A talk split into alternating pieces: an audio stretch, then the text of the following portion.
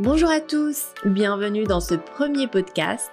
Je suis Safaneri, consultante pour les startups et enseignante universitaire. Aujourd'hui, nous allons parler de l'importance de la prise de décision. Et en fin d'épisode, je partagerai avec vous un petit exercice pratique à faire à la maison. Donc restez à l'écoute. Je suis contente de lancer cette nouvelle série de podcasts en français. Pour ceux qui ne le savent pas, j'ai une chaîne YouTube où je vous partage des vidéos en anglais.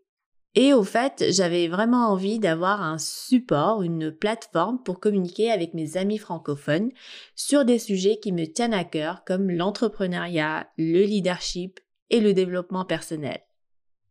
Le podcast va être l'occasion pour moi de non seulement vous parler de ces thèmes, mais aussi d'être plus régulière Ouvrir son micro et enregistrer, c'est beaucoup plus facile que de brancher la caméra, se préparer, être d'humeur à être vu.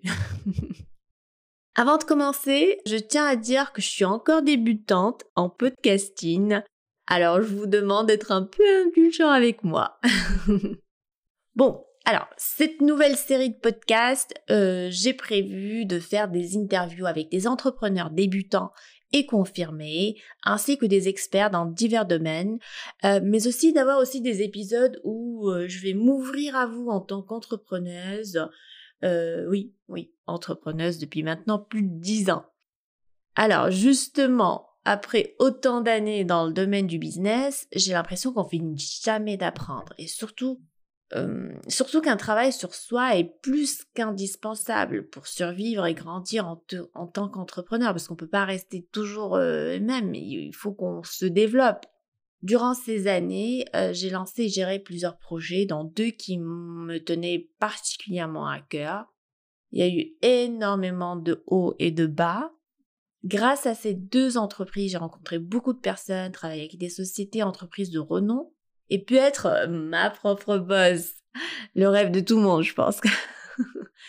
C'est aussi grâce à ces deux entreprises que je peux aujourd'hui enseigner le business au cycle universitaire, puisque je n'ai pas de diplôme en management ou en commerce. Et eh oui, je le dis tout le temps à mes étudiants en début de cours, en début de semestre, mais j'ai plutôt euh, des diplômes en communication et droit.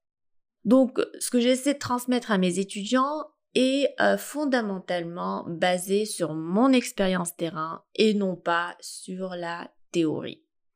En 2020, j'ai eu le temps de me poser et de faire le bilan. Je pense que, comme tout le monde d'ailleurs. Euh, je le faisais déjà pas mal avant, mais comme vous le savez, 2020 a été assez particulière pour tout le monde. Elle nous a donné l'occasion de faire face à nos vies, sans vraiment les nombreuses distractions qui submergent nos journées. Euh, elle nous a donné l'occasion de faire le point dans nos relations avec les autres, de faire le point avec soi et d'adopter de nouvelles habitudes pour une vie plus sereine. Parce que là, on parlait plus de, d'être bien dans sa peau plutôt que d'acquérir des choses et des objets. Pour ma part, j'ai voulu me concentrer sur les priorités dans ma vie, donc ma famille, mon travail et ma santé. Quand je dis santé, c'est vraiment le bien-être dans sa globalité. Ça inclut non seulement son régime alimentaire, mais aussi la santé de l'esprit, très très très important. Alors, il y avait eu énormément de personnes qui avaient hâte que 2020 s'achève pour tourner la page. Et je pense que, comme tout le monde, vous avez dû penser à faire une petite liste d'objectifs en début d'année. Euh, peut-être que vous avez des objectifs comme passer un peu moins de temps sur les réseaux sociaux, courir trois fois par semaine, changer de job, démarrer un business. Si vous n'avez pas fait de liste, vous avez sans doute pensé à un objectif pour 2021. Alors ma question pour vous est, vous en êtes où? Vous en êtes où dans votre euh, process de réalisation de votre objectif? Mon intention n'est pas du tout de vous mettre la pression, mais il s'agit plutôt de vous rappeler des priorités sur lesquelles vous souhaitez avancer dans votre vie. Selon une recherche américaine, 80% des résolutions faites en début d'année échouent vers la mi-février. Eh oui. Quand une nouvelle année démarre, nous sommes tous excités à l'idée de commencer un nouveau chapitre dans sa vie et une page blanche. Nous laissons nos désirs les plus profonds s'exprimer et pour un court moment, on y croit vraiment. On croit en nos capacités et en les possibilités à venir. Mais quand la routine reprend, on perd de vue nos projets et nos rêves. Pourquoi? La réponse que j'entends le plus souvent est pas le temps. Ah, j'ai beaucoup de boulot. Mais on sait tous qu'au fond, ce sont juste des excuses. Que de fois avons-nous vu des personnes radicalement changer leur vie alors qu'ils ont une vie bien chargée? La réponse est simple. Pour voir du changement dans votre vie, il faut tout simplement le décider. En 2018, j'ai commencé à prendre conscience que je devais prendre soin de ma santé. Et j'ai commencé à faire du sport, chose que je n'avais pas faite depuis des lustres. en reprenant le sport, je me suis rendu compte que j'étais mal, complètement out of shape. Ça m'a pris du temps pour installer euh, cette routine dans ma vie. Et, et, surtout, c'était hyper frustrant parce que les, les progrès étaient minimes. Et en plus de me remettre en forme, je voulais également perdre du poids je suis devenue un peu assidue au sport et, et même commencé à aimer à faire le sport. Mais euh, la balance ne bougeait pas. J'ai tenté des régimes avec euh, moins de glucides et un cheat day par semaine. En fait, c'était celui de Tim Ferriss de The 4 Hour Body. C'est le slow carb. Mais au fait, les résultats étaient vraiment médiocres vraiment invisible, quoi. J'avais beau manger sain et bio, il n'y avait aucun résultat. Il m'a fallu deux ans pour enfin réaliser que la seule solution pour moi était de couper le sucre. Oui, fini, basta. Plus de petit déjeuner aux céréales, plus de pâtes, ni de riz, plus de bons muffins au chocolat pour le goûter. L'idée même de faire le test pour une seule journée pour une seule journée et de ne pas consommer de sucre m'était impossible. Non, mais je rigole parce que j'ai eu tellement de débats là-dessus, mais je disais impossible, mais impossible. Moi, ne pas prendre mon petit-déj, mais impossible. Jusqu'au jour vraiment où, voilà, j'étais face à mon destin et euh, qu'il fallait prendre une décision. D'abord, je dois dire que je n'ai pas de problème de santé particulier. Hein. en général, j'ai une bonne santé. Et euh, ma seule motivation à ce stade était simplement la perte de poids. Et euh, comme en 2020, on était tous confinés et on sortait pas, il y avait vraiment pas une grosse raison pour moi de me remettre au, enfin, de me mettre au zéro sucre toutes les façons, j'étais à la maison. Euh, enfin, il n'y avait pas d'événement euh, euh, auquel j'étais conviée bah, parce qu'il n'y en avait pas, tout simplement. Donc, la seule motivation que j'avais, c'était vraiment de me sentir bien dans ma peau. Et, mais au fait, j'avais cet objectif qui traînait sur les agendas depuis des années et qui n'avait toujours pas été réalisé. Et je trouvais ça vraiment hyper frustrant. Donc j'avais deux possibilités soit de le faire traîner encore des années tout en priant pour une solution miracle, euh, soit la deuxième possibilité, c'était de faire ce que je pensais allait forcément marcher, et c'est-à-dire couper le sucre de mon alimentation pour enfin commencer à avoir du résultat. Parce que j'étais sûre que la deuxième option euh, allait le faire. Donc j'ai opté pour la deuxième option Autant vous dire que le premier jour de mon régime alimentaire était un jour où j'avais organisé un repas familial copieux, euh, mais je n'ai pas laissé cette excuse saboter ma décision. J'ai commencé mon régime ce même jour sans le reporter. Et euh, vous allez me dire pourquoi je vous raconte tout ça. C'est tout simple. Hein. C'est parce que parfois, ou même souvent, on procrastine et on peut faire ça pendant des années, alors que la solution est bien toute simple devant nos yeux. Si j'avais appliqué cette méthode il y a deux ans, je n'aurais pas laissé cet objectif de perte de poids sur mes agendas des années suivantes, sachant que perte de poids entend aussi maintien du poids. Pour beaucoup de choses dans la vie, il n'y a pas de moment idéal. Il faut commencer, il faut le faire aujourd'hui, maintenant. comme pour moi, je l'ai fait, euh, j'ai commencé mon régime un jour où euh, j'étais dans la cuisine en train de préparer euh, un gros repas pour la famille. Donc, bah, j'ai pas laissé cette excuse parce que, j'aurais pu me dire, bon, j'attends demain. Mais au fait, je sais pas, j'ai j'ai pris cette décision ce jour-là, donc il fallait que je commence ce jour-là. Alors, un truc qui est hyper intéressant est le choix de gratification. Est-ce qu'on veut une gratification immédiate ou une gratification, on va dire, différée, c'est-à-dire dans le futur Par exemple, manger du chocolat peut me procurer un bonheur immédiat qui va euh, complètement disparaître au bout d'une heure. Donc j'aurai plus de, plaisir euh, au bout d'une heure.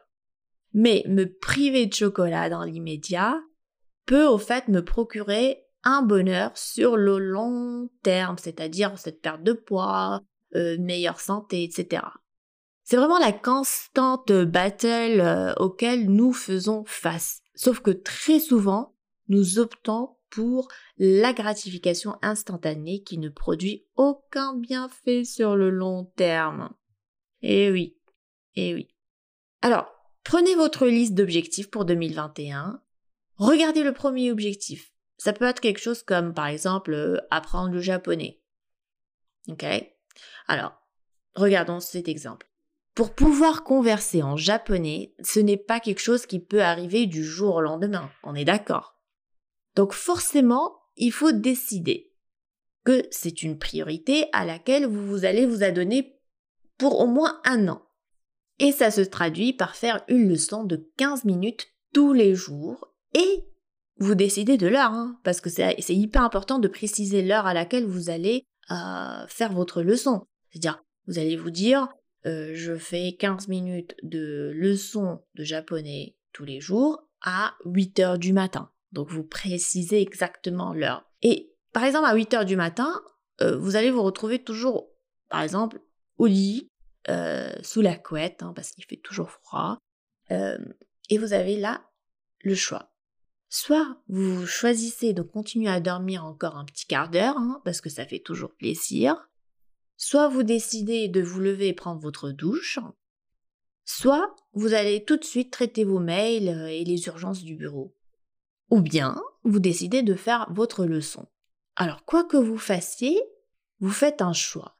Et souvent le choix qu'on fait malheureusement fait souffrir notre objectif.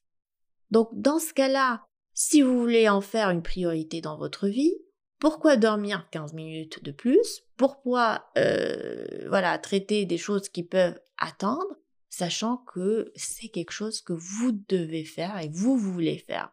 Donc faites les choix qui vont vous servir, qui vont vous aider à atteindre votre objectif. Même chose pour un objectif comme par exemple diminuer sa consommation de réseaux sociaux. Vous vous fixez cet objectif, mais quand vous êtes sur le point de vérifier votre Instagram, vous faites le choix d'une gratification immédiate au lieu de poursuivre vos efforts sur des projets plus importants. Hein. Ces micro-décisions que nous prenons quotidiennement, en fait, constituent notre vie. Quelqu'un de super baraqué et musclé a tout au long de sa vie pris des micro-décisions en faveur du résultat qu'il souhaitait. Un auteur que vous admirez s'est lui aussi battu tous les jours pour rester assidu et produire un livre de qualité que vous adorez. Il n'y a aucun résultat positif sans ces micro-décisions quotidiennes et c'est un combat permanent. Comme j'aime beaucoup les neurosciences et que j'écoute pas mal Idriss Aberkan, je l'ai entendu dire quelque chose qui m'a captivé récemment. Il a dit L'esprit n'est pas votre ami. La science du cerveau dit que le cerveau est là pour nous saboter et pour nous auto-détruire. Entre se poser et écrire une page du bouquin que l'on souhaite écrire, le cerveau va préférer regarder des vidéos YouTube. Entre manger un repas sain et équilibré, le cerveau va dire euh, bah va plutôt vers le brownie avec euh, la boule de glace sur le côté. Et là, c'est un choix qu'il faut faire. C'est pour ça que j'aime bien l'idée du non négociable. Quand j'ai coupé le sucre, c'était catégorique. C'était pas Ok, je peux manger la patate, mais je peux pas manger la banane. Non, la banane contient beaucoup de glucides, autant que la patate, donc c'est non pour les deux. Et ainsi, la charge mentale est moindre. On passe moins de temps à réfléchir, à débattre avec soi, parce que le cerveau va vouloir avoir toujours raison. Vous allez me dire qu'on va devenir des robots dépourvus d'émotions si on reste comme ça, hein Bah dites-vous que c'est temporaire. Ce sont des décisions qui vous aideront à atteindre vos objectifs. Et une fois atteints, vous aurez développé de nouvelles habitudes. Et après, ce sera à vous de décider si euh, vous voulez retourner à votre ancien vous ou euh, continuer à faire ce que vous faites déjà. En tout cas, l'objectif sera atteint. Et quoi qu'il en soit, il ne s'agit pas de décliner cette méthode sur 36 000 aspects de votre vie. Deux ou trois objectifs à la fois sont largement suffisants. Idéalement, commencez par un objectif à la fois et s'assurer que les micro-décisions et habitudes correspondantes sont bien ancrées. Pour enfin atteindre vos objectifs cette année, il suffit vraiment de 1. Le décider, décider ce que vous voulez, c'est-à-dire votre vision, comment vous voyez les choses, qu'est-ce que vous voulez exactement. Soyez le plus clair possible. 2. Pensez à ces micro-décisions que vous prenez au quotidien. Réfléchissez à cette gratification immédiate ou différée.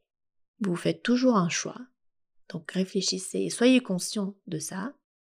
Et enfin, ne pas oublier que votre esprit n'est pas votre ami. S'il y a une décision difficile que vous devez prendre, accordez-vous du temps, écoutez votre cœur et faites-vous confiance. Et dites-vous que vous êtes dans le jeu de la vie. Parfois on gagne, parfois on perd.